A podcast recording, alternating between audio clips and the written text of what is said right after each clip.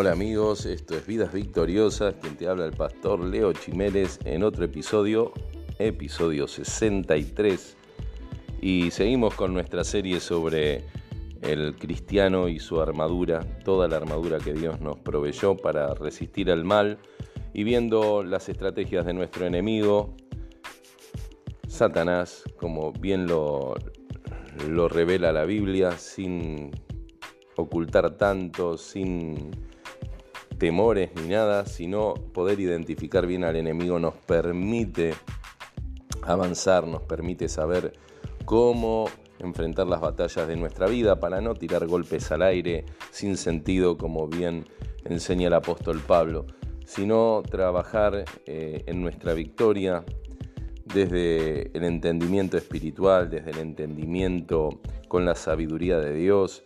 Y vimos cuándo decide Satanás tentar, ¿no? En qué situaciones para estar alerta. Hoy vamos a ver cómo decide tentar, ¿no? Él decide también el cómo y es muy importante que lo sepamos para estar advertidos de, las trampas, como vimos que, que él maquina. Vivimos en un mundo de trampas, porque el príncipe de este mundo es tramposo desde el principio, como bien enseñó Jesús. Y bueno será no, no ser, no andar ingenuamente por este mundo, ¿no? En este mundo se nos ha puesto muchas trampas para que los hijos de Dios caigamos en alguna y para los que aún no son hijos de Dios no puedan ser adoptados por Dios, permanezcan en oscuridad y en tinieblas. Por eso es muy importante en la batalla identificar dónde están las armas, el campo minado, dónde están las minas, ¿no? No vaya a ser cosa que uno pise en un lugar donde explotemos y perdamos la preciosa vida que nos dio el Señor. Así que vamos, vamos a, adelante, vamos a observar un poquito más eh, cómo decide tentar Satanás. Algunos tal vez yo sé que les puede dar como miedo, como cosita a estos temas. No tengas miedo, el Señor lo venció en la cruz del Calvario, pero también nos dio las armas y yo creo que como buen soldado de Cristo hay que entrenarse en usar estas armas. Muchas veces esto no se enseña en la iglesia, lo único que se hace es a veces reprender a los gritos y eso no es lo, ideal. Lo ideal es aprender, como dijo Jesús, una vida de comunión con Dios, con su palabra, nos va a dar una victoria, una vida eficaz. Y una primera estrategia que quiero compartirte hoy es el disfraz. Eh, eh, se acerca muchas veces al cristiano, es decir, a nosotros vestido de amigo. Se pone el disfraz de amigo. No sé si te ha pasado tener algún amigo tipo Judas Iscariote, que se hacía el amigo de Jesús. Bueno, Satanás muchas veces se disfraza de amigo, porque esta es la forma en que uno le puede abrir las puertas antes de descubrir la verdadera identidad. Nunca se va a presentar directamente como el tentador, aquel que busca llevarte al infierno o, enfermarte o matarte, no. Eh, como buen tramposo, este criminal se disfraza para que de tal manera que le abramos la puerta y pueda él operar en nuestras vidas eh, malamente sin mayor oposición. Entonces cuando uno cree que es un amigo, eh, baja las defensas porque cree que está con un amigo, pero evidentemente muchas veces podemos darnos cuenta que detrás de eso bueno, está Satanás tratando de, tentarnos. Em, por eso, por ejemplo, el apóstol Pablo escribe que no nos sorprenda encontrar falsos maestros haciendo de ellos apóstoles de Cristo, entre comillas, ¿no? Porque dice en 2 Corintios 11, 13 y 14 que el mismo Satanás se disfraza como ángel de luz. ¿Qué hace Satanás? Se disfraza como ángel de luz. Así que de todas sus tretas tal vez sea esta la más peligrosa para nosotros los cristianos. Cuando aparece bajo el manto de un profeta, uh, ni hablar, Y con su lengua corrupta nos da un hermoso mensaje. De esta manera corrompe eh, en algunos el juicio interpretando la verdad del Evangelio de forma que Dios parezca aceptar comportamientos cuestionables por la palabra. Entonces aparece disfrazado un amigo profeta que nos dice profecías lindas, pero si son contrarias a los principios bíblicos, mm, nos va a hacer a nosotros cuestionar la misma palabra de Dios. Así que el tal profeta ya sabemos de dónde viene. Eh, y no todos se dejan engañar por estas herejías. Bueno, por ello Satanás les tienta con otras cosas. Hasta disfrazándose de cristiano. ¿eh? de amigo o de cristiano. Y cuando se disfraza de cristiano, ¿qué hace Satanás? Profana la palabra, magnificando, por ejemplo, la fe hasta excluir toda otra virtud. ¿Eh? Te lleva, e, exagera una doctrina anulando a otra. Guarda con esa. O bien para minar el arrepentimiento exalta las buenas obras, que hay que hacerlas, pero a veces ha llevado esto a una a una doctrina que no es la de Cristo, ¿no? Sí hay que hacer buenas obras, pero sin dejar la fe. Bueno, Satanás ha exasperado eso, ha exagerado eso de tal manera que parezca que la salvación viene por las buenas obras y no por el arrepentimiento. Guarda. A veces simula apartarse también horrorizado por la corrupción de los administradores de la iglesia, ¿no? Se disfraza de, de santo horrorizado ¿Por qué? Porque de esta manera aleja a las almas inestables de la comunidad de los creyentes y muchos ya no quieren ir más a la iglesia. Entonces guarda también con esa trampa. Se, se disfraza fingiendo celo espiritual eh, y de esa manera enciende la ira en el corazón del cristiano y hace que, que busque venganza y que se aleje realmente del perdón que es lo que Dios quiere. Por ejemplo, en el Evangelio de Lucas, en el capítulo 9, 54 y 55, relata una ocasión cuando los discípulos de Jesús deseaban que descendiera fuego del cielo sobre otros que no andaban con ellos, que andaban predicando en el nombre de Jesús pero no estaban con ellos. Y estaban furiosos por eso. Y se enojaron y Jesús los reprendió, le dijo, ustedes no saben de qué espíritu son. Ustedes no saben de qué espíritu son, les dijo el Señor. Eh, por eso, muchachas, muchachos, hace falta estudiar mucho la palabra. No solo la palabra. También hay que estudiar mucho nuestro corazón. Y también, ¿sabes qué más hace falta estudiar? Las artimañas de Satanás. Tenemos que prepararnos en estas tres cosas para vencer.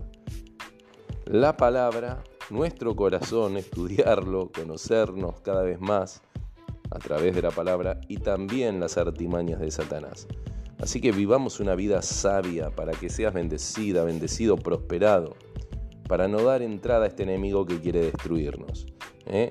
Eh, al único que tenemos que invitar a nuestra vida es a Cristo, no a alguien que quiere aparentar ser cristiano, pero lo único que quiere es destruirnos. A esos no hay que invitarlos. Por eso, atenti. Otro método de nuestro enemigo es vigilar los asuntos del cristiano. Satanás es el mayor espía de este mundo. Él se ocupa de investigar nuestras tendencias, pensamientos, sentimientos y planes. Es como el que es como si estuviera tuviera el manejo de todas las redes sociales y estuviera todo el tiempo viendo qué cliqueas, qué buscas. Bueno, viste que te pasa que a veces empezás a buscar comprarte una estufa y te sale estufa por todos lados, ¿no? Te llegan mensajes de todos lados. Bueno, así date cuenta si lo hace con la tecnología, cuanto más en el mundo espiritual. Él está investigando nuestras tendencias para obrar en consecuencia y ver ¿eh? dónde él puede abrirse paso a la tentación y dónde puede cavarnos una trampa. Esta es otra de las formas que usa Satanás. Em, así que él está queriendo en algún momento, dice, en algo lo voy a sorprender. Está investigándonos qué nos gusta, cuáles son nuestras tendencias y él va a tratar de encontrarnos eh, en medio del bosque del empleo mundano, metido hasta las orejas en los deseos y los afanes de esta vida. Nos va a querer meter por ese lado, ¿no? Eh, ¿O es el corazón propenso a la ambición? Bueno, guarda, por eso hay que conocer nuestro corazón. Si somos propensos a la ambición, ¿qué va a hacer Satanás? Le va a sacar, nos va a dar proyectos enormemente placenteros. Es muy fácil una vez que él haya soplado con esperanza vana llevar a, la persona con ambición a cometer pecados terribles. Así lo estimuló a Amán en el libro de Esther. Está la historia. Amán fue alguien que buscó ubicarse al lado del rey, incluso ocupar el lugar del rey, destruyendo a todo el pueblo judío. Y estuvo dispuesto a, todo por ganar el favor del príncipe. Así que fue ahí donde urdió ese complot contra los judíos y, finalmente el resultado fue mortal para sí mismo, ¿no? Porque Dios a través de la reina Esther eh, sacó a la luz la mentira. Pero claro, este fue influenciado en su corazón por la ambición, por el enemigo, por Satanás, quien termina destruyendo a esa vida. Eh, otra forma, a ver, un alma sensible. ¿Cómo hace Satanás con, si un alma es sensible? Bueno, muy bien por ser almas sensibles, eso es muy bueno. Pero Satanás utiliza una estrategia especialmente sutil. Eh, va a parecer como modesto y pide poca cosa, ¿eh? porque sabe que, puede conseguir con varias peticiones lo que se le negaría pidiéndolo todo de golpe. Así se, le insinuó al corazón de Eva. ¿eh? Eva era una mujer sensible, fue creada, estaba en su estado de perfección, creada por Dios, ¿eh? hombre y mujer los hizo, a la imagen de Dios. Así que estaba bien sensible en lo espiritual, no era fácil hacerla caer. Por eso no la animó a comer del fruto al principio, sabía que la iba a asustar con un desafío tan audaz. En su lugar le hizo una pregunta provocadora. ¿Qué le hizo Satanás a Eva? Una pregunta provocadora. Así que estate atenti con las preguntas provocadoras. ¿eh? Porque de esa manera es como Satanás prepara la escena para, para ponerse en enemistad con Dios. Él le dijo, con que Dios les ha dicho no coman del árbol del huerto. Bueno, esto sería hoy, seguro que no te equivocaste. Fíjate, vos sabés que Dios es generoso. Él te va a dejar comer de todo lo demás del huerto. ¿Por qué no te va a negar lo mejor de todo? ¿Eh? Como Dios, si te permite comer de todo, justo te va a negar lo mejor. Fíjate, me parece que que entendiste mal la consigna de Dios. Bueno, guarda con este tipo de cuestionamientos que nos hacemos a nosotros mismos a veces, viene del enemigo. Así es como socava la fe y el árbol cae más fácilmente con el siguiente viento de tentación. Es sumamente peligroso conversar con Satanás. Muchos han accedido a acompañarlo una milla y si bien no pensaban andar con él dos, pero una vez en camino se han dejado llevar cada vez más lejos hasta perderse y confundirse tanto que no saben cómo abandonar su compañía. Así que si cedes al principio, estarás renunciando a tu fuerza para resistir en lo demás. Así es como Satanás hace bajar a sus víctimas por escaleras tortuosas hasta el abismo del pecado, de escalón en escalón, estas corren el peligro de perderse eternamente si no escuchan la voz de Dios y dan la espalda enseguida al pecado. Por eso siempre se nos enseña la palabra a huir de estas situaciones, a no caminar en esas charlas peligrosas. Tal vez vos seas de los fuertes, ¿no? De los que rechazan todo, ¿eh? toda tentación, no bajes la guardia entonces. ¿Por qué? ¿Qué hace Satanás con este tipo de personas? Bueno, Satanás no termina fácilmente contigo, ¿no? Va a llamar a su reserva. Como sabio capitán, siempre tiene tropas nuevas para los apuros. A Satanás, ¿sabes qué? Nunca le falta personal. Siempre tiene personal para contratar y, y volver a la carga con todo. Es decir, cuando se rechaza una tentación, él manda rápidamente otra para cubrir la brecha y reforzar la línea. De esta manera fue que tentó a Cristo cuando dudó de la lo llevó a dudar de la providencia divina. ¿eh? Le mandó a transformar las piedras en pan. ¿Recuerdan? Insinuó que ya era hora de que Jesús se defendiera solo. A fin de cuentas, su padre le había dejado 40 días abandonado, sin alivio visible. ¿Te ha pasado sentirte así? Bueno, guarda. Ante esto, Cristo, ¿cómo respondió? Tranquilamente. Escrito está, no solo de pan vivirá el hombre, sino de toda palabra que sale de la boca de Dios. Mateo 4:4. ¿Somos de responder tranquilamente o queremos pelear con el enemigo gritando simplemente? o peor, nos enojamos con Dios y terminamos cayendo en la trampa, creyéndonos que éramos tan fuertes. Pero en cuanto, fíjate que nuestro Señor apagó ese dardo de Satanás, uno diría, bueno, bien, ya está. ¿Qué hizo Satanás? Ya estaba empuñando otro dardo, la tentación a la presunción. Le puso sobre el pináculo del templo y le dijo, si eres hijo de Dios, échate abajo porque escrito está, a sus ángeles mandará cerca de ti. Mateo 4:6. Así que acá tenemos un argumento muy, muy sabio, muy perpicaz, ¿no? Si tienes tanta confianza en Dios y su palabra, como dices, demuéstralo tirándote abajo, ¿eh? porque hay una palabra entre ti y la tierra, si es que confías en Dios. ¿Cuántas veces nos ha desafiado de esa manera, ¿no? Disfrazado de alguna manera, llevándonos a hacer locuras. Dios nos manda a ser prudentes y confiar en Dios, de verdad, y esperar en Él. Cristo ya tenía igualmente preparada la respuesta. ¿Tenés vos preparada la respuesta?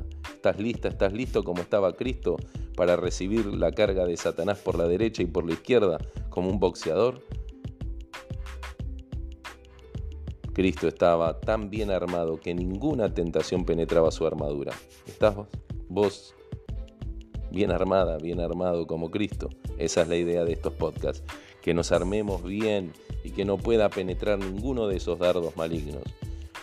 Si que Satanás usa el mismo método con nosotros, cuando hemos resistido de una manera va a atacar de otra. De hecho, planta la siguiente tentación sobre nuestra resistencia misma a la anterior. Así que hay que tener buena vista, gente, y, y habilidad también en la gracia para guardarte. La gracia es como estar entrenado en la cintura para esquivar las trompadas. Andamos bien de cintura, bueno, hay que entrenar en la gracia para esquivar y buena vista, no para esquivarlo. Otra estrategia del enemigo, y esta es la, la última que, te comparto hoy, es una retirada inteligente. ¿Cómo? Sí, es una estrategia a veces que él se retira no solo leemos acerca de cómo fue expulsado Satanás, sino también acerca de la huida voluntaria de los espíritus malignos con el fin de volver con peores compañeros. En Mateo 12, 43, 45 Jesús lo enseña y dice que cuando es expulsado de una vida, eh, eh, el espíritu inmundo va a buscar otros siete peores compañeros para ver dónde entrar y si la encuentra vacía la casa, vuelve de nuevo a la carga. Así que Satanás no siempre se ve derrotado por el uso y el poder de la gracia vencedora. A veces se retira voluntariamente para poner su propio asedio. Espera que el cristiano salga de la trinchera con la idea de devorarlo después en la llanura. Esta es una estrategia muy de guerra. Es así. Si no puede vencerlo en su fortificación, cuando Satanás parezca haber reconocido la derrota, no des por sentado que la batalla está ganada. Su huida debe fortalecer tu fe, sin que por ello bajes la guardia. He visto a muchos que le hemos hecho liberación, reprendemos demonios, pero esas vidas no se fortalecieron en la fe. Luego bajaron la, guardia y parecía que ya estaban libres de, los, de las legiones que los perturbaban. Pero ocurrió lo que enseña Jesús aquí, ¿no? Esa retirada de Satanás que se fue de esa vida en ese momento, fue a buscar otros peores. Y porque esas vidas no se fortalecieron en la fe, sino que creyeron que ya está, que ya eran libres, bajaron la guardia. Así que, bueno, hoy hemos visto cómo tienta el enemigo. Él decide cómo hacerlo. Y nosotros también tenemos que estar capacitados, fortaleciendo constantemente la fe, aprendiendo la palabra, entendiendo cómo también está nuestro corazón delante de Dios para no abrirle la puerta a los engaños, a estos disfraces, a estas artimañas, como te dije la vez pasada, las artes que usa Satanás para engañar, para disfrazarse, para hacer toda una teatralización en la cual pueda hacernos creer una de sus mentiras, de sus viles mentiras. Así que, mi amada, mi amado, no bajes la guardia.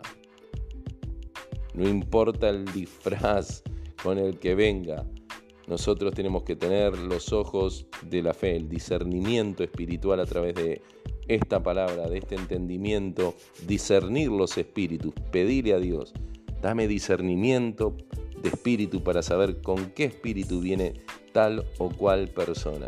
Y así vos vas a poder vencer y no vas a volver a caer nunca más derrotada ni derrotado por ninguno de los engaños de Satanás. Cristo quiere que venzas. Él vino a deshacer las obras del diablo.